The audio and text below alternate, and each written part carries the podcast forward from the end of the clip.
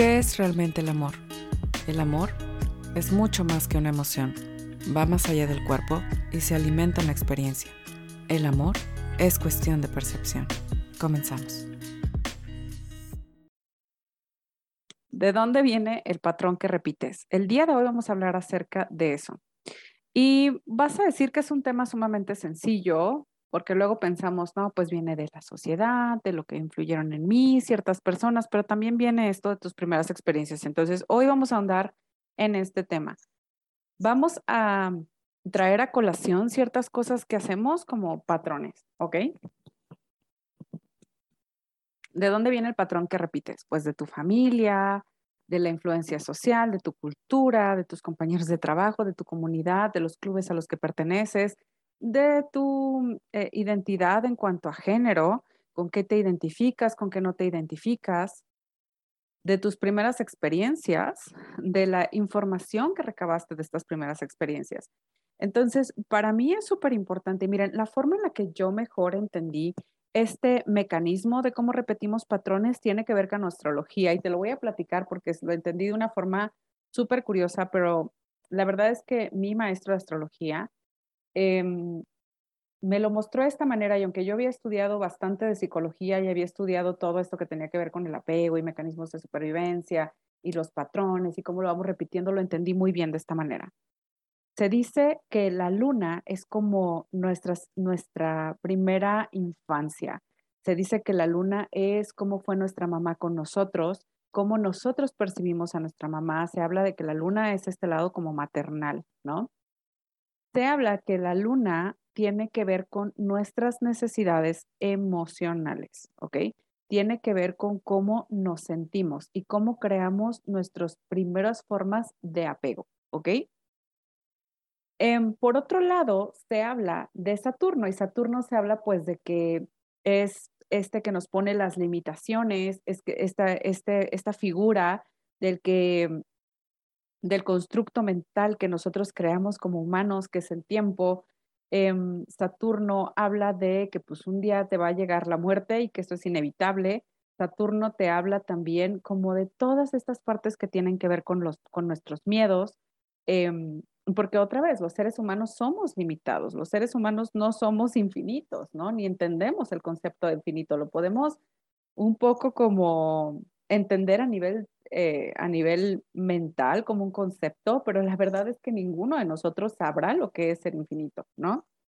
Entonces, aquí la parte interesante es que te hablan en astrología de que la luna y Saturno crean un mecanismo entre ellos dos, digamos que tienen una estrecha relación.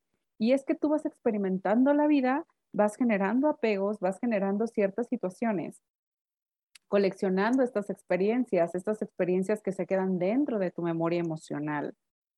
Y Saturno es el que las convierte en un sistema de supervivencia, por así decirlo, ¿no? Ahora, todo esto son figuras, eh, arquetipos y demás, pero yo lo entendí súper bien de esta manera, porque para mí era como, claro, o sea, la luna te habla de esta parte, em, y si lo quieres ver así como en lugar de luna, pone la palabra emociones tus emociones, cómo tú te sientes, cómo fue esta primera experiencia en tu primera, primera infancia. Y después nos vamos dando cuenta de que esa primera experiencia o esas primeras veces, nos, esa primera forma de apegarnos, se va repitiendo como un mecanismo de supervivencia. ¿Qué te funcionó a ti en esa primera infancia?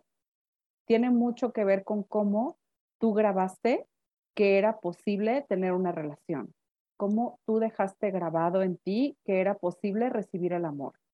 ¿Ok? Todo esto es cuestión de percepción, porque si bien incluso pudimos haber tenido la misma infancia que nuestro, algún hermano que se crió prácticamente a la par con nosotros, nosotros lo pudimos haber percibido de una forma distinta. Entonces, esta parte, y, y me gustaría dejártelo aquí, es justamente eso, ¿no? Es muy importante que tú te des cuenta de hasta dónde hasta dónde tú te estás generando estos mecanismos y salirte de estos mecanismos da mucho miedo. Nos genera como esta idea de que estamos entrando en territorio desconocido, que estamos saliendo de nuestra zona de confort. Por más dolorosa que sea nuestra zona de confort, el hecho de que sea una zona de confort no significa que no experimentamos dolor dentro de ella. Claro que experimentamos dolor dentro de ella. Y para muestra un botón, tú puedes decir, mi zona de confort está en estar en este trabajo, pero yo quisiera ganar más dinero, yo quisiera hacer una labor diferente, yo quisiera, y ese yo quisiera es doloroso, ese yo quisiera, yo anhelo otras cosas, es doloroso. Pero, otra vez, nos sentimos seguros porque estamos actuando dentro de nuestra zona de confort. El que te sientas seguro, el que te sientas estable, el que te dé certidumbre, el estar allí, este mecanismo que tú has formado, esta costumbre de ir a ese trabajo, por mencionarles algo, no significa que no sea doloroso. Nuestra zona de confort puede estar en estar en una relación que nos lastima. Pero vivir de otra manera la relación se siente como de yo no sé ni cómo se come esto, no tengo idea, no tengo idea de qué hace eso con una persona emocionalmente disponible, no tengo idea de qué se hace con una persona que sí quiere estar conmigo, no tengo idea de qué se hace, ¿no? Y entonces, como no tengo idea, mejor me quedo donde estoy mejor malo por conocido, ¿cierto? ¿Por qué se habla de esta frase? ¿Por qué este dicho es tan famoso? Porque la realidad es que pareciera que malo por conocido es lo que nos va a ayudar a sobrevivir. Sabemos de forma consciente que esto no es así. Aquí nuestra conciencia de verdad está, no es así, no es cierto, pero de forma subconsciente sí está guardado un mecanismo de supervivencia. Y cuando no somos congruentes en nuestro consciente y nuestro subconsciente, nos genera sufrimiento, nos genera el, sentir constantemente esa parte. ¿Ok? Entonces, vamos a ir a la siguiente parte, que es, ok, hablamos de Luna y Saturno, pero decíamos emociones, nuestras primeras experiencias y esto se podría decir que representa esta primera, este primer cuidador principal que nosotros tuvimos, la forma en la que lo experimentamos y lo, y lo vivimos. Y después que nosotros nos vamos creando un patrón para poder repetir esta situación porque de alguna forma es como de si me funcionó antes, me tiene que funcionar ahora, ¿cierto? A veces la verdad es que la vida nos da lecciones de que esto no es así. Y a veces nosotros conscientemente sabemos que esto no es así y no por eso quitamos el dedo del renglón de hacerlo, ¿cierto? Ok, entonces, vamos a hablar también de que tenemos estos mecanismos y es importante reconocerlos este mecanismo de supervivencia, cuando lo reconocemos, podemos notar que nos funciona y que ya no nos funciona. Nos pudo haber funcionado decir, pues fíjate a los dos lados para, para mirar, para cruzar la calle, ¿no? Y qué bueno que creamos eso. Pero puede ser que ahorita ya no te funcione o te sientas estancada o estancado y ya no te funcione el decir, ok, eh, me quiero cambiar de trabajo. O eh, puede ser que en este momento ya no te funcione tu forma de relacionarte que ya no te funcione em, acercarte a personas emocionalmente no disponibles, que ese sea tu mecanismo y dices, no, es que de verdad es muy doloroso, ya no lo quiero más. Entonces, lo primero es identificarlo, ¿no? Em, a veces, les, y les voy a dejar aquí algunos ejemplos, ¿no? Que es como, te funcionó decir lo que necesitabas o te funcionó negar lo que necesitabas, te funcionó victimizarte cuando eras pequeño, te funcionó evitar el tema, te funcionó, em, te funcionó tal vez actuar de cierta manera, manipular, eh, te funcionó tal vez, o, tal vez viste cómo mamá decía ciertas cosas, observaste lo que decía tu papá, las respuestas, los triggers, las cosas de las que no se hablan, eh, todo esto, ¿no? Entonces, es importante notar que en todo caso, nosotros funcionamos más por el ejemplo que por lo que realmente nuestros papás nos dicen. Y los vemos y los vivimos y nos damos cuenta de, de ese patrón de alguna forma subconsciente para ellos y que nosotros internalizamos más que todo lo que nos estén diciendo, ¿no? Lo más importante, y yo te diría, parte de las claves que te quiero dejar en este episodio para modificar ese patrón es justamente decir, a ver, primero quiero identificar el patrón en sí, qué es lo que hago, ¿Qué es lo que yo tiendo a hacer? ¿Qué me dispara a comportarme de esa manera? ¿Siento miedo? ¿Siento tristezas? ¿Qué siento? ¿Qué me dispara a actuar de esta manera? Como ese patrón funcional o disfuncional, hay un disparador, hay algo que lo activa, por así decirlo. ¿Ok? Y usualmente detrás de ese disparador tenemos cuál es la narrativa que estamos alimentando. Lo que pasa es que yo necesito no decirle, porque si yo les digo lo que yo siento, entonces me van a juzgar o me van a criticar. Prefiero aguantármelo, prefiero no decir nada. O yo necesito confrontar y es la única forma en la que voy a obtener una respuesta sincera, por ejemplo, ¿no? Con algunas personalidades es así. Por otro lado, podríamos estar diciendo, ¿sabes qué? Me funcionó victimizarme en el pasado, quiero que me funcione ahora. Me funcionó decirle a mi papá o a mi mamá, mira, o sea, estoy sufriendo, ¿no?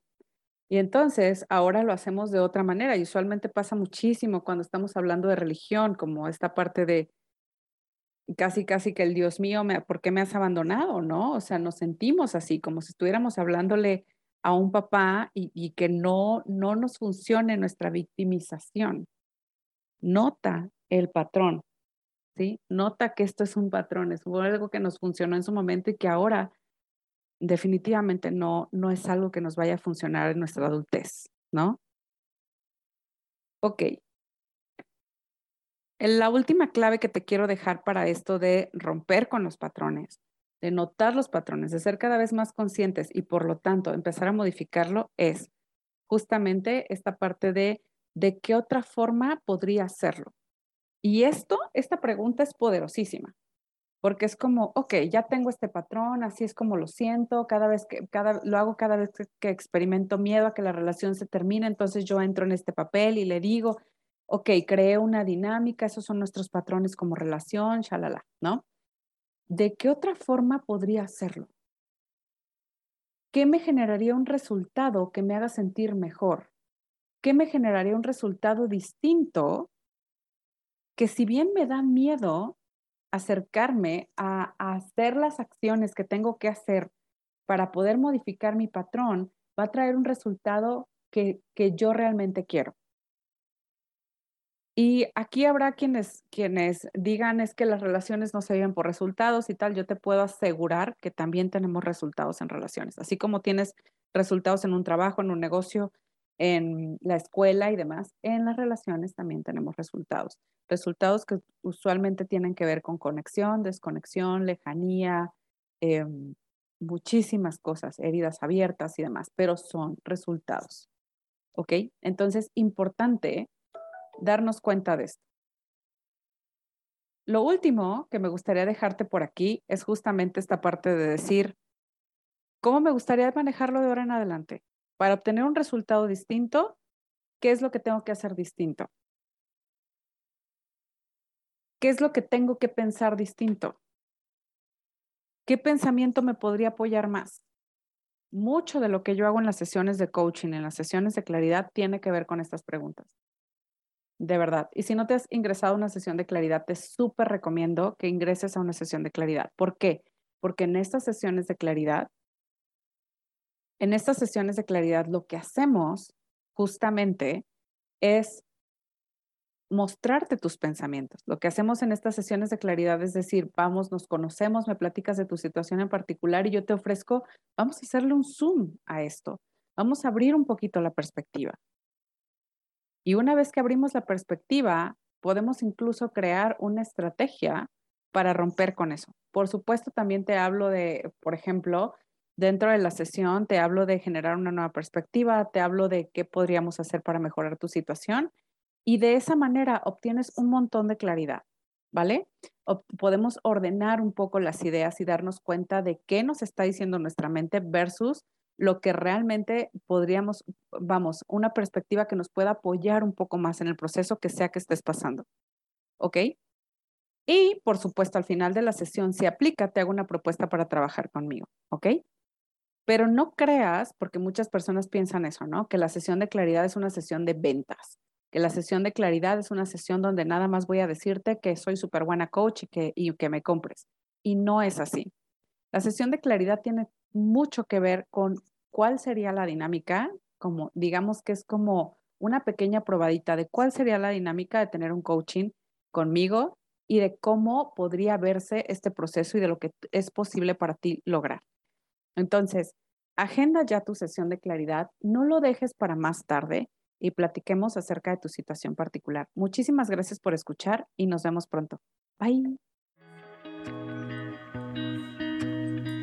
¿Este episodio te gustó?